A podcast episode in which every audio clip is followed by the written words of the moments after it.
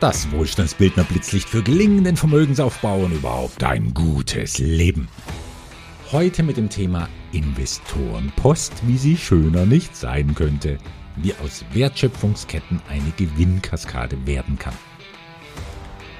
Anfang Februar hat mir der Briefträger eine besondere Post gebracht. Ihr kennt das alle. Es gibt Post, die nimmt man aus dem Schließfach oder Briefkasten und der Anblick des noch ungeöffneten Kuverts reicht schon, um spürbare Reaktionen im Körper hervorzurufen. Wenn etwa auf dem Brief Stadt Kornwestheim steht oder Stadt Freiburg oder Kanton Basel, wenn ich mit den Städten doch sonst nichts zu tun habe, dann weiß ich, oh, das feist Ungemach, nämlich meistens ein Knöllchen. Jeder, der viel Auto fährt, weiß, wie schnell man ungewollt auch mal etwas zu schnell fährt. Und schon klingeln die Punkte schrill im Flensburger Register oder die Augen entzünden sich noch schlimmer angesichts der Euros, die einem verlustig gehen, wenn man etwa in der Schweiz ein bisschen zu schnell unterwegs war. Und dann gibt es die Briefe vom Gewerbeamt und Finanzamt. Gut, da ich meine Steuern großzügig im Voraus zahle, sollte mir da ja eigentlich kein Ärger drohen. Dennoch ich kann mich bis heute nicht ganz davon befreien, dass mich diese Briefe etwas nervös machen. Das, ich meine, das kommt vielleicht aus früheren Jahren so eine Art noch nicht überwundener Instinkt, als kurzfristig Steuerprüfungen anberaumt wurden, wie es ja jeden Selbstständigen schneller trifft als gedacht, oder als Steuernachzahlungen überraschend fällig waren, weil nicht eingeplant. Klar, das hatte ich mir lange Jahre selbst eingebrockt, weil ich halt nicht wusste, was ein guter Steuerberater ist, der immer mindestens Wochen, besser Monate im Voraus weiß, was vom Finanzamt kommt. Oder der Steuerprüfungen wegbügelt, weil er einfach gut organisiert ist. Wer sich so einen Steuerberater wünscht, und das tun wohl viele, den verweise ich gern auf einen meiner Podcasts mit den meisten Downloads, und das ist die Nummer 19, wie findet man einen guten Steuerberater. Sehr spannend wird Post auch dann, wenn sie was mit Anwälten und Gerichten zu tun hat. Ja, Kontakt mit juristischen Instanzen, die bleiben einfach nicht aus für den, der Vertragszeugs von Investitionen prüft, vor allem wenn dieses Vertragszeugs außerhalb Europas liegen sollte. Geschweige, es kommt vielleicht sogar zu Konflikten mit denen, die hinter diesen Verträgen stecken und man sieht sich vor Gericht. Natürlich, das braucht niemand, will niemand haben, aber es bringt auch durchaus wertvolle Erfahrungen. Na, und dann gibt es in einem Universum der Gegensätze glücklicherweise auch die erfreuliche Seite, was Post angeht. Das sind dann Briefe, die sind noch nicht mal geöffnet, machen aber sofort glücklich. Zu dieser Art Post gehörte Anfang Februar 2022 ein Ausschüttungsanschreiben. Ein Schreiben infolge eines Exits, das ich übrigens in den kommenden Finanzseminaren zeigen werde. Ausschüttungsanschreiben infolge eines Exits. Ja, was ist das jetzt genau? Wer als Investor Wertschöpfungsketten finanziert und aus diesen aussteigt, dann nennt man das einen Exit. Im besten Fall bedeutet Ausstieg, na, dass alles gut gelaufen ist. Und dann schauen die beteiligten Investoren auf genau vier Schritte. Schritt eins: Mit dem Geld der Gründungsinvestoren wurde erfolgreich eine Wertschöpfungskette aufgebaut und etabliert.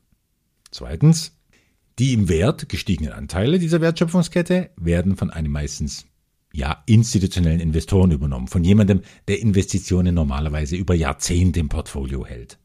Dritter Schritt.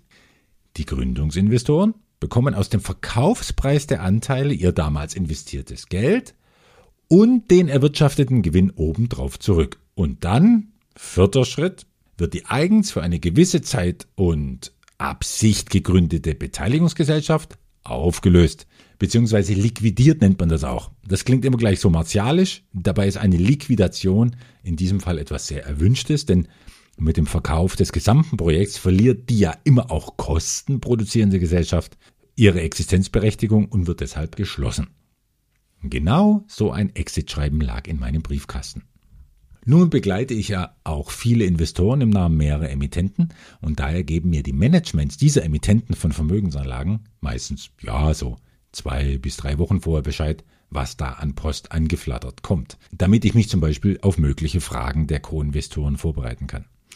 Ich wusste also von diesem erfolgreichen Exit. Aber dieses Schreiben von Anfang Februar hat mich trotzdem überrascht. Ich dachte nämlich, es kommt das investierte Geld zurück und ein Teil des Gewinns erfreulicherweise sowieso alles ein Jahr früher als geplant. In meiner Definition war also ein Return of Investment angekündigt und der erste Anteil eines Returns on Investment. Der Rest sollte ein Jahr später etwa kommen vom Gewinn. Übrigens die Unterscheidung mit diesen beiden Begrifflichkeiten Return on, Return off, die treffe ich immer gerne, weshalb ich sie auch in einem gesonderten Blitzlicht mal genauer beleuchten werde. Aber die Überraschung für mich war jetzt, es wurde zusammen mit dem investierten Geld gleich der komplette Gewinn von genau 40,1 Prozent für jeden Investor nach rund zweieinhalb Jahren Laufzeit zurückgeführt. Netto, wie wir übrigens annehmen dürfen, also von den 16 Prozent Gewinn pro Jahr, kommt nach meinem heutigen Kenntnisstand nichts mehr weg. Und damit haben wir dann eine Bruttorendite von 20,2 Prozent im Jahr und das ist auch dann schon sehr beachtlich. Aber es kommt noch besser. Diese Ausschüttung nach dem erfolgreichen Bau einer Entwicklungsimmobilie, nennen wir sie jetzt mal Projekt 1, ist nur der Startschuss gewesen einer sogenannten Ausschüttungskaskade, wie ich es nenne. Der Emittent nämlich nimmt den Exit bewusst jetzt vor. Erstens, weil er sich leisten kann, weil er eben die Anteile schon verkaufen konnte. Und zweitens, weil er gleich im März 2022 ein direktes Folgeprojekt dieser Wertschöpfungskette finanzieren will.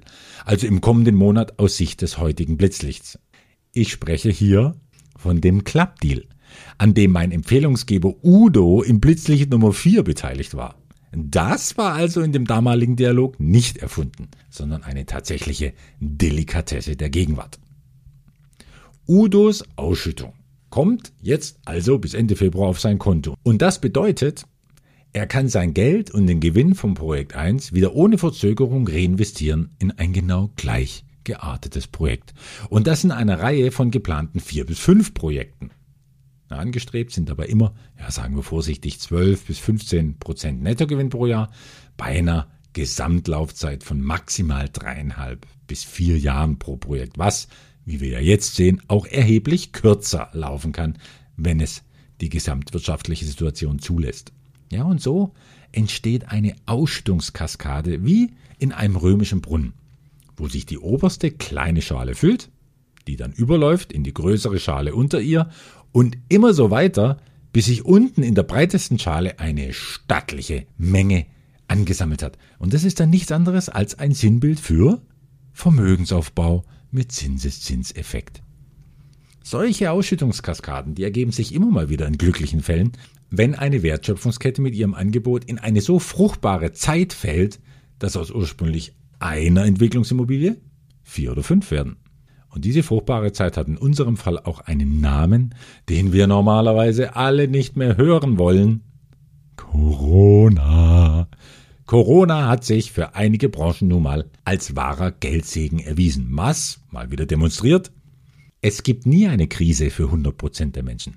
Es gibt immer auch Menschen, die in den Problemen einer Krise die Chance sehen, Lösungen anzubieten, und das war in dem Fall eben die Gründung einer vernetzten Infrastruktur mit mehreren Value-Add-Immobilien, die vor Corona geplant waren und durch Corona einen, ja, Verzeihung, wahren Booster erfahren haben. Pardon, aber das Wort passt hier einfach zu gut. Ja, in dem Zusammenhang finde ich es sowieso bedauerlich, dass Booster zum Anglizismus des Jahres gekürt wurde. Ja, spätestens damit wird doch ein so dynamischer und auch cooler Begriff nur noch mit Spritzen assoziiert. Also ist das Wort erstmal für lange Zeit verbrannt. Naja, zurück zu erfreulicherem.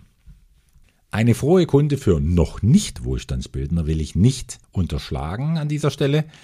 In die erwähnte Kaskade, in diese mutmaßliche Gewinnkette können nun natürlich auch die noch einsteigen, die nicht dabei waren bei den ersten Projekten dieser Kette. Aber wie immer bei Zeitfenstern und bei einem klar festgelegten Finanzierungsziel, ich habe nur eine begrenzte Summe zur Verfügung. Die ist dieses Mal sogar ziemlich klein mit etwa 1,2 Millionen Euro, was vielleicht 30 bis 35 Investoren entspricht. Und das ergibt eine etwas bittere Verknappung, ich weiß. Doch auch wer jetzt beim Märzprojekt 2022 nicht zum Zuge kommen sollte, dem kann ich in Aussicht stellen, Ende des Jahres wartet schon der nächste süße Dominostein in der Reihe. Und dort ist dann so viel Volumen geplant, dass kein Wohlstandsbildner außen vor gelassen wird. Ja, ich hoffe, solche Blitzlichteinblicke in konkrete Investitionen sind gut für die Finanzplanung von den hunderten bestehenden Wohlstandsbildnern und sie sind vielleicht auch ein Schubs für jene, die einen Einstieg suchen, um sich mit spürbarer Wohlstandsbildung zu beschäftigen. Denn jeder hat Zugang zu solchen Ausschüttungskaskaden, wenn, und das ist meine einzige Bedingung dafür, wenn er oder sie sich ein Fundament an Investorenwissen angeeignet hat. Denn von sich selbst ermächtigenden Investoren verlange ich das nun mal, und ein simples Mach du mal, Andreas, passt schon. So vertrauensvoll es jetzt vielleicht gemeint ist bei äh, Investments, das lehne ich mittlerweile ab. So toll die Instrumente der Säulenstrategie sind, ein denn sie wissen nicht, was sie tun, das gibt's bei mir nicht. Ein guter Anfang für den Aufbau eines solchen kleinen, aber feinen Fundaments an Wissen ist, ja klar, das Videoseminar der Exzellenzwerkstatt für gekonntes Investieren oder noch besser, gleich der Besuch des Live-Finanzseminars wie es nächste Woche Samstag in Stuttgart stattfindet, dann in München, Hamburg und Köln. Die Termine findet ihr ja auf der Wohlstandsbildner Website. Und für den, der das Finanzseminar bucht, ist das Videoseminar ja eh gleich enthalten, so dass er sofort loslegen kann mit der Wohlstandsbildung. Und das bedeutet dann ein Klick und ein bestens gelaunter Andreas beginnt mit drei kleinen Videos. Video 1, das beginnt mit einer Begrüßung. Im zweiten mit äh, einem Kurzporträt von sich selbst, wie ein Musiker und Therapeut zum Investor werden konnte. Und dann geht es im dritten Video direkt in die sechs Faktoren einer Kapitalanlage. Und schon ist er da. Der Überblick, was wichtig ist, wenn Mann Gewinn bringt, Geld für sich arbeiten lassen will. Und natürlich gilt das nicht nur für Mann, sondern auch für Frau. Aber eben äh, nicht irgendwie Geld für sich arbeiten lassen, sondern mit einem Plan, mit einer Strategie und passend zu den eigenen Bedürfnissen und Zielen. Tja, und dann? Und dann beginnt eine Reise. Eine Reise, die bisher niemanden kalt gelassen hat. Denn diese Reise inspiriert mit einem ganz neuen Blick auf die Finanzwelt und ihre tollen, wertvollen Gelegenheiten, wie ich eine davon heute vorstellen wollte. Und das alles natürlich für ein Leben in Fülle. Euer Andreas.